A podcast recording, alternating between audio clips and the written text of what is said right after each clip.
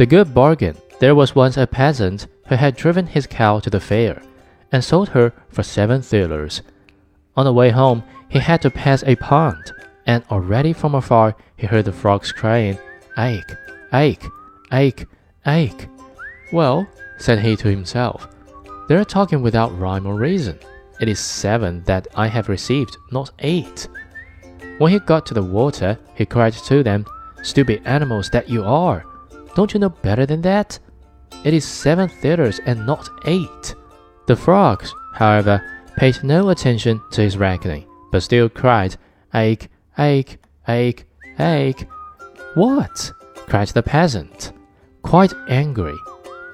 Since you are determined to know better than I, count it yourselves, and threw all the money into the water to them. He stood still and wanted to wait until they were done and had brought him his own again. But the frogs maintained their opinion and cried continually, Ache, ache, ache, ache, and besides that, did not throw the money out again. He still waited a long while until evening came on and he was forced to go home. Then he abused the frogs and cried, You water splashers, you thick heads, you goggle eyes, you have great mouths and can screech till you hurt one's ears, but you cannot count seven thalers. Do you think I'm going to stand here till you get done? And with that, he went away. But the frogs still cried, Ache, ache, ache, ache, after him till he went home quite angry. After a while, he bought another cow, which he killed. And he made the calculation that if he sold the meat well, he might gain as much as the two cows were worth, and have the skin into the bargain. When therefore he got to the town with the meat, a great troop of dogs were gathered together in front of the gate, with a large greyhound at the head of them, which jumped at the meat, snuffed at it, and barked, Wow, wow, wow!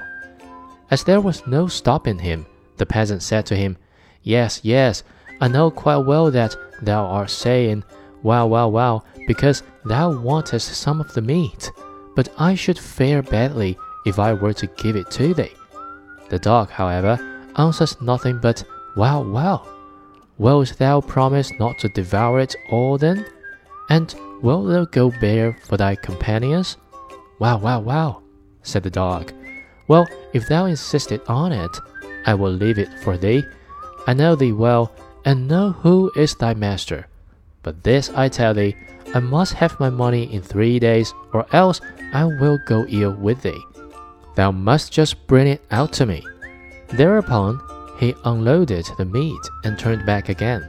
The dogs fell upon it and loudly barked, Wow, wow! The countryman, who heard them from afar, said to himself, Hark! Now they all want some, but the big one is responsible to me for it. When three days had passed, the countryman thought, Tonight my money will be in my pocket, and was quite delighted. But no one would come and pay it. There is no trust in anyone now, said he, and at last he lost patience, and went into the town to the butcher and demanded his money. The butcher thought it was a joke, but the peasant said, Jesting apart, I will have my money. Did not the great dog bring you the whole of the slaughtered cow three days ago? Then the butcher grew angry, snatched a broomstick, and drove him out. Wait a while, said the peasant. There is still some justice in the world, and went to the royal palace and begged for an audience. He was led before the king, who sat there with his daughter, and asked him what injury he had suffered. Alas, said he, the frogs and the dogs have taken from me what is mine, and the butcher has paid me for it with the stick. And he related at full length all that had happened. Thereupon the king's daughter began to laugh heartily, and the king said to him, I cannot give you justice in this, but you shall have my daughter to wife for it. In her whole life she has never yet loved as she has just done at thee, and I have promised her to him who could make her laugh. Thou mayst thank God for thy good fortune. Oh, answered the peasant, I will not have her. I have a wife already, and she is one too many for me. Why go home, it is just as bad as if I had a wife standing in every corner. Then the king grew angry and said, Thou art a boor. Ah, Lord King, replied the peasant, what can you expect from an ox but beef? Stop, answered the king. Thou shalt have another reward. Be off now, but come back in three days, and then thou shalt have five hundred counted out in full. When the peasant went out by the gate, the sentry said, Thou hast made the king's daughter laugh, so thou wilt certainly receive something good. Yes, that is what I think, answered the peasant. Five hundred are to be counted out to me. Hark thee, said the soldier, give me some of it. What canst thou do with all that money? As it is thou, said the peasant, thou shalt have two hundred. Present thyself in three days' time before the king, and let it be paid to thee. A Jew, who was standing by and had heard the conversation, ran after the peasant, held him by the coat, and said, Oh, wonder! What a luck child thou art! I will change it for thee. I will change it for thee into small coins. What dost thou want with the great thalers? Jew, said the countryman, three hundred canst thou still have. Give it to me at once in coin. In three days from this, thou wilt be paid for it by the king. The Jew was delighted with the profit, and brought the sum in bad groschen three of which were worth two good ones. After three days had passed, according to the king's command, the peasant went before the king. Pull his coat off, said the latter, and he shall have his five hundred. Ah, said the peasant, they no longer belong to me. I presented two hundred of them to the sentinel, and three hundred the Jew has changed for me, so by right nothing at all belongs to me. In the meantime, the soldier and the Jew entered and claimed what they had gained from the peasant, and they received the blow strictly counted out. The soldier bore it patiently and knew already how it tasted, but the Jew said sorrowfully, Alas, alas, are these the heavy thalers?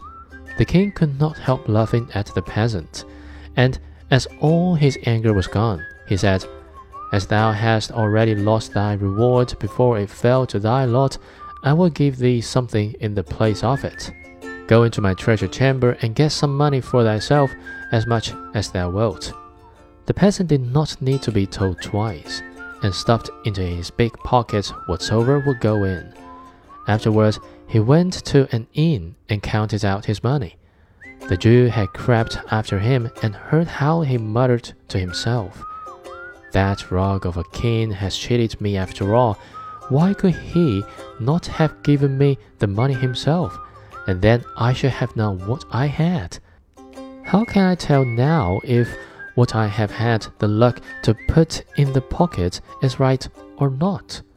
Good heavens, said the Jew to himself, that man is speaking disrespectfully of our Lord the King.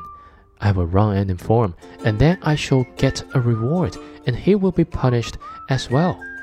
When the king heard of the peasant's words, he fell into a passion and commanded the Jew to go and bring the offender to him. The Jew ran to the peasant. You are to go at once to the Lord King in the very clothes you have on. I know what's right better than that, answered the peasant. I shall have a new coat made first, Dost thou think that a man with so much money in his pocket is to go there in his ragged old coat? The Jew, as he saw that the peasant would not stir without another coat, and as he feared that if the king's anger cooled, he himself would lose his reward, and the peasant his punishment, said, I will out of pure friendship lend thee a coat for the short time. What will people not do for love? The peasant was contented with this, but the Jews called on and went off with him. The king reproached the countryman because of the evil speaking of which the Jew had informed him. Ah, said the peasant, what a Jew says is always false.